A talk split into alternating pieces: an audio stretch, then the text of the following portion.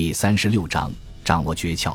过了一会儿，冒险家和觅食者们回到船上，费尔南维洛索飞奔下山，和他一同进餐的伙伴们穷追不舍。他饱餐一顿后，非洲人毫不含糊的打手势，告诉他该回自己人那里去了。他惊慌失措的跑回来，开始向舰队大声叫喊。达伽马一直注意着他何时归来。这时，他打信号给各船，以回去拯救未来的人种学家。为了避免引来更多的麻烦，他命令手下人划船送自己上岸。维洛索大步走下沙滩，冲向小船。非洲人守在有灌木掩护的地方。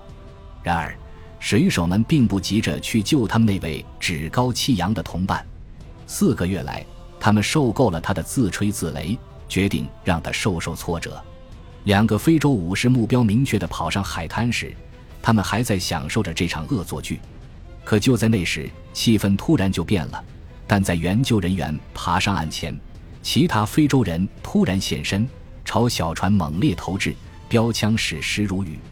好几个人受了伤，包括瓦斯科·达伽马。他刚到现场不久，大腿上就中了一箭。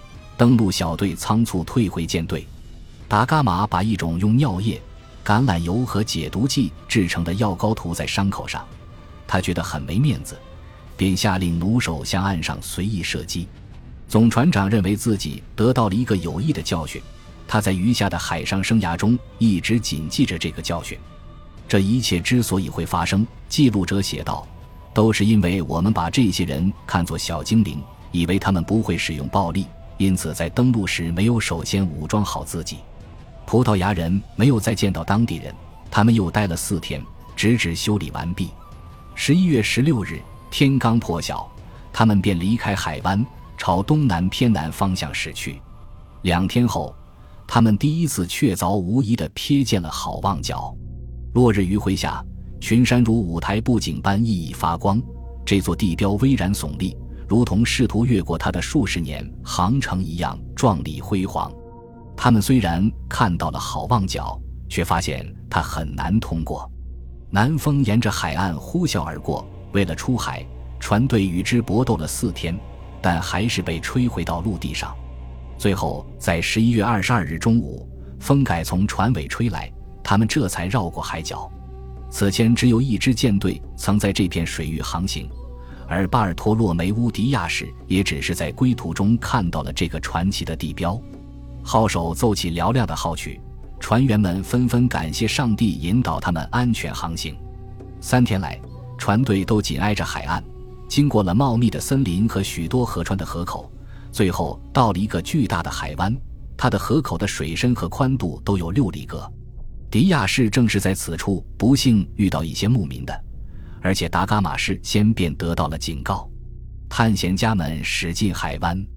经过一个岸上满是海豹的小岛，在海滩外抛锚停泊，这将是一次长期停留。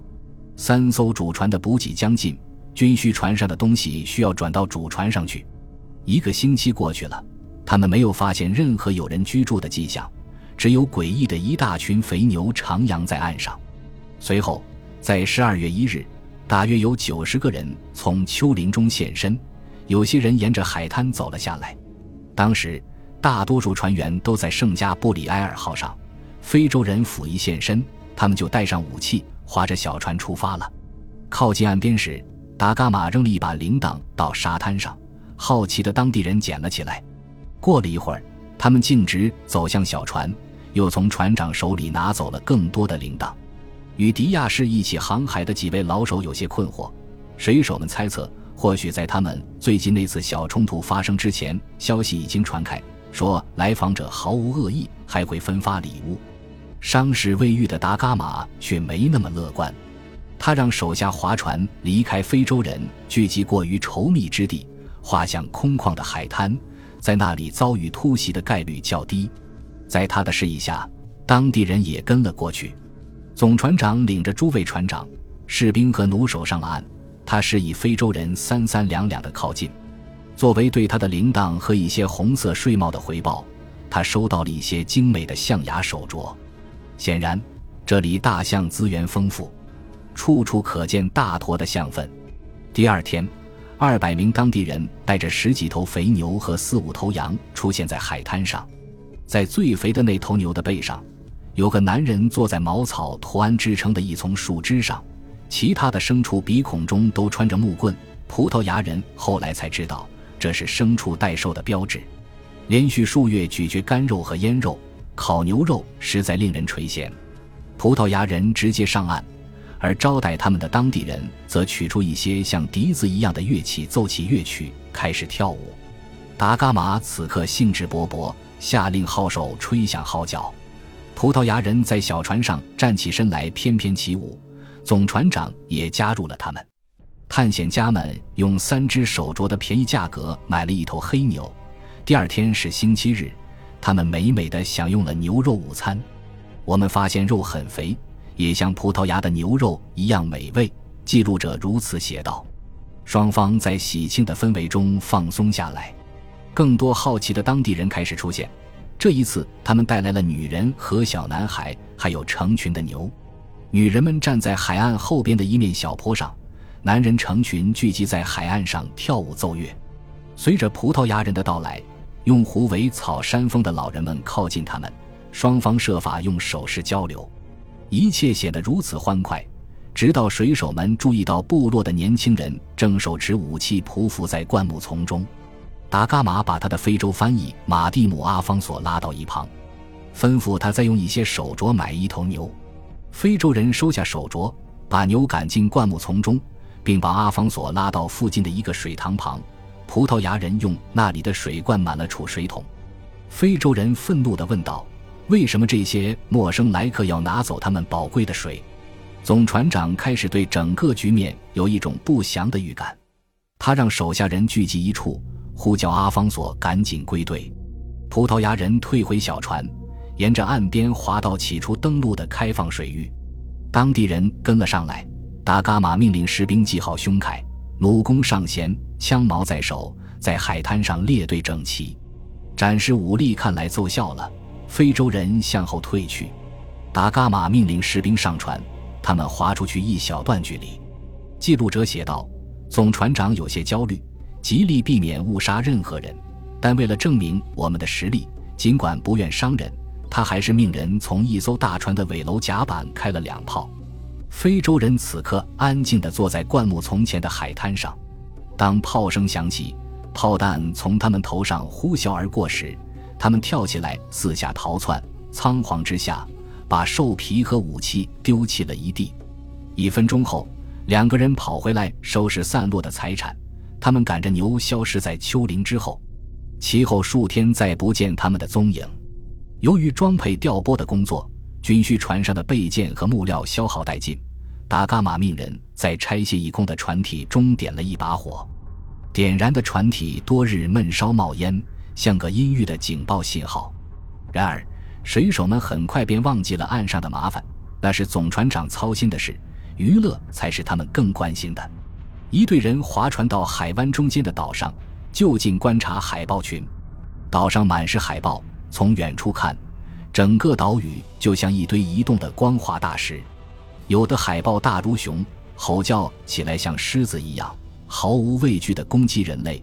最魁梧的水手投出的长矛也对他们毫发无伤，还有些海豹体型较小，叫声像山羊一样。记录者及其观光同伴们数到三千头的时候就放弃了，为了自娱自乐，他们朝着海豹群开炮。还有一些叫声如驴的怪鸟，大如鸭子，但不能飞行，因为它们的翅膀上没有羽毛。那些是黑脚企鹅，探险家们也屠杀了它们。直到厌倦了，方才罢手。在海湾的第十二天，余下的三艘船都差不多可以离开了。水手们再次出去装满储水桶。有一次出动时，他们带去了一块从葡萄牙带来的发现碑，这是一种刻有王室盾徽的石柱。达伽马命人用军需船的后围做了一个大十字架，在地上立起石柱后，把十字架安装在它的顶上。第二天。就在小舰队扬帆起航时，非洲人终于从灌木丛中现身了。他们自始至终一直在观察着无礼的外乡人，现在总算抓到了复仇的机会。十几个人跑出来，把十字架和石柱砸得粉碎。离去的船队上的人将这个场景尽收眼底。现在是十二月七日，船上有一股明显的紧张兴奋的情绪。巴尔托洛梅乌迪亚士上一次只到前方不远的位置便返航了，而瓦斯科达伽马的人将要进入大自然的神秘地带。很多人坚信，他们将要驶向无法跨越的极限，而他们最大的担心似乎很快就得到了证实。舰队离开海湾不久。风就停了下来，船帆低垂，船舶终日锚泊。第二天，记录者虔诚地说是圣母受胎节。上午，他们出发了，却迎头遭遇一场可怕的暴风雨，浪头高耸成海水的峭壁，舰船被抛向漆黑的云层，又落入深渊。刺骨的寒风拍打着船尾，一切都漆黑一团。葛船章挂起满帆，船头都沉入浪中。船长们赶忙下令收起前桅帆，冰冷的海水撞击在甲板上，浸湿了水手的羊毛外衣。船舱里所有的人手都在泵水，但海水渗透和冲进来的速度超过了他们奋力排出的速度。船舱里泛滥成灾，怒号的天空盖住了领航员的指挥之声。但就算好几个人紧紧抓住在舵柄，船也几乎无法控制。暴风雨最严重的时刻。尼古劳科埃略的轻快帆船从视线中消失了，最有经验的水手也觉得他们此番定是在劫难逃，他们哭泣不已，对彼此忏悔，挣扎着在十字架后排成一列。他们向上帝祷告，求他大发慈悲，让他们从灾难中生还。天空终于放晴了，日落时分，瞭望台上的人看到贝里奥号出现在海平面上。足足有五里格之远，两条船挂起信号灯，顶风停住船。午夜前后，第一班岗哨行将换岗时，可埃略终于赶了上来，但这完全靠的是运气。可埃略根本没看到另外的船只，直到几乎撞上才发现，他航行的方向跟他们一致，则完全是因为残风令他别无选择。舰队被刮到了大海深处，他们再一次驶向大陆。三天后。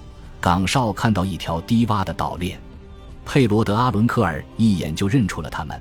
五里格之外，从海岸凸出来的一块陆架上，矗立着巴尔托洛梅乌迪亚士立起的最后一根石柱。第二天，十二月十六日，三艘船经过了迪亚士哗变的船员强迫他返航的河口。欧洲人几乎可以确定地说，人类从来没有航行经过他们此刻所经之处。他们当晚停船，每一个半睡半醒的人满脑子想的都是前方会有怎样的千难万险。第二天，他们顺着西风轻快的航行，但到了傍晚，风向突然转为东风，船队又一次被迫在海上搏斗。他们尽其所能的枪锋改向，坚持了两天，风向最终变回西风时，他们又驶回了陆地，想搞清楚自己身在何方。他们很快便看到了熟悉的景色，迪亚士立起十字架的那个岛，这比他们计算自己应该在的地方后退了六十里格。一股强大的近岸洋流又把他们拖了回去，他们折返了半程，退向大约两个星期前刚离开的那个海湾。很多水手认为他们撞上了一堵看不见的墙，那堵墙把东方与西方分隔开来。瓦斯科达伽马完全不信这番鬼话。手下人也已经越来越清楚，他有钢铁般的意志。舰队沿航线继续前进。这一次，强烈的顺风吹了三四天，船队逆着洋流徐徐向前。自此以后，和其他人一样放松下来的记录者写道：“蒙仁慈的上帝恩宠，我们得以前行，我们再也没有被赶回去。愿他保佑我们今后也一直如此。”他们正航行经过茂密的林地。越是深入其中，树木越高耸入云，这似乎是一个预兆。果然不出所料，海岸也清晰地向东北方向延伸。在数十年的探索和多个世纪的梦想之后，欧洲人终于驶入了印度洋。感谢您的收听，喜欢别忘了订阅加关注，主页有更多精彩内容。